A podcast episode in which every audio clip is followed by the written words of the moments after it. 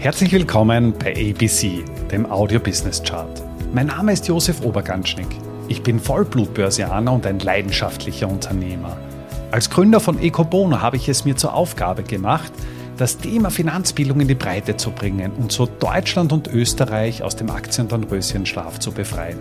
Bei ABC, ein Podcast aus dem Podcast-Netzwerk von audiocd.at, stelle ich deswegen Woche für Woche spannende Zahlen und Statistiken aus den Bereichen Finanzmarkt, Wirtschaft und Gesellschaft vor. Heute möchte ich mich mit den Bullen- und Bärenmärkten auseinandersetzen. Und dahingehend habe ich dir eine Grafik vorbereitet, die die Bullen- und Bärenmärkte des S&P 500 seit 1958 darstellt, also einen, einen sehr, sehr langen Zeitraum. Grundsätzlich ist es so, dass man von einem Bärenmarkt spricht, wenn du zumindest 25 Prozent oder eben auch mehr verloren hast. Bärenmärkte stehen eben für fallende Kurse, Bullmarkt für steigende Kurse. Und wie du hier die, die Zeitverläufe her schon relativ schön siehst, du hast relativ lange Perioden von sogenannten Bullenmärkten oder Aufwärtstrends, relativ kurze Perioden von Bärenmärkten. Allerdings, was auch klar ist, diese, diese kurzen Perioden an den Bärenmärkten, das sind teilweise extrem scharfe, extrem scharfe Korrekturen nach unten. Das heißt, nach unten geht es deutlich schneller im Vergleich zu den Aufwärtsbewegungen. Wenn wir uns das Ganze jetzt einmal anschauen, ein bisschen rückwirkend betrachtet, aktuell befinden wir uns ja noch in, in einer Aufwärtsphase. Das heißt, wir haben 17% Kursgewinne im S&P verzeichnet innerhalb der, der letzten elf Monate. Im Vorjahr war es ja so, dass man mit den Aktienmärkten dann durchaus Verluste hinnehmen musste. Das heißt, der Drawdown war dann eben minus 25 Vorher, das war kurz nach diesem Corona-Crash, wo man innerhalb von weniger Wochen 34 Prozent an Wert verloren hat, dann ist es wieder sukzessiv nach oben gegangen, also mit 22 Monate und einem ja, durchaus durchaus äh, veritablen Kursplus von 114 Prozent. Es war aber nichts im Vergleich gegen die Aufwärtsbewegung, die wir nach der Finanzkrise gesehen haben.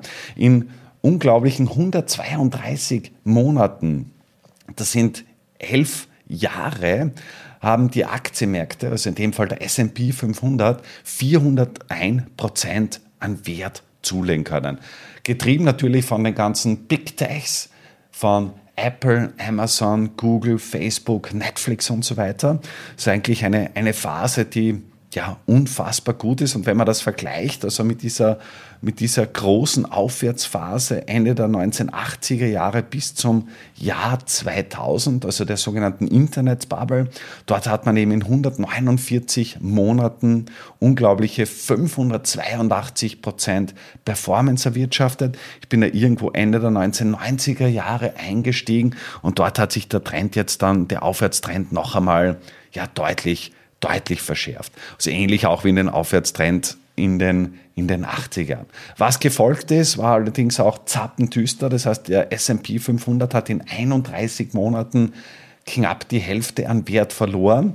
Ein ähnlicher Kursverlust war auch nach dem Platzen der Lehman-Pleite und der Finanzkrise zu verzeichnen. Dort haben die Aktienmärkte 57 Prozent an Wert eingebüßt. In den späten 1980er Jahren 34 Prozent.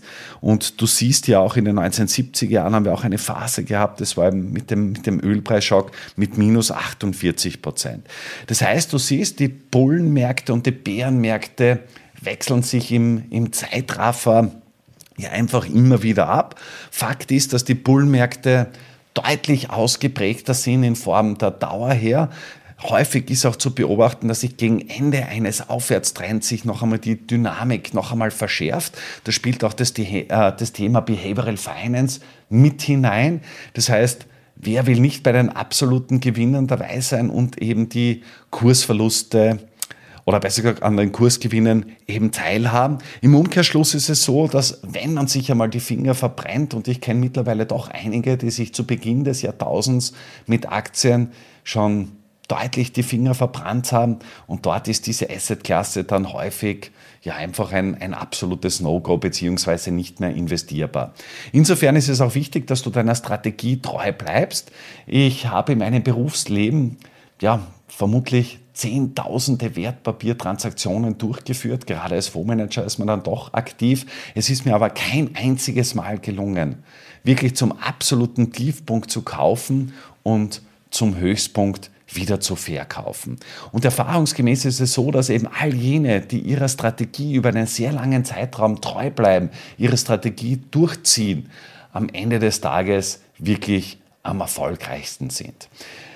Aktienmärkte sind für mich auch eine, eine gute Möglichkeit, mein Geld real zu schützen. Mit dem Unternehmenswert kaufst du dir bei einem Aktieninvestment auch einen Realwert und es gibt unzählige Studien, die belegen, dass in einer Phase einer hohen Inflation einfach Realwerte am ja, am besten abschneiden. Im Gegensatz dazu verliert man eben mit klassischen Cash oder auch mit einem Anleiheninvestment gerade in inflationären Phasen ja zumindest real deutlich an Wert. Damit sind wir auch schon am Ende der aktuellen Folge angelangt. Bei ABC, dem Audio Business Chart, werden Bilder zu Worten. Stay tuned und abonniere diesen Kanal. Ich wünsche dir eine schöne Zeit. Bis zum nächsten Mal bei ABC dem Audio Business Chart. Servus und Baba.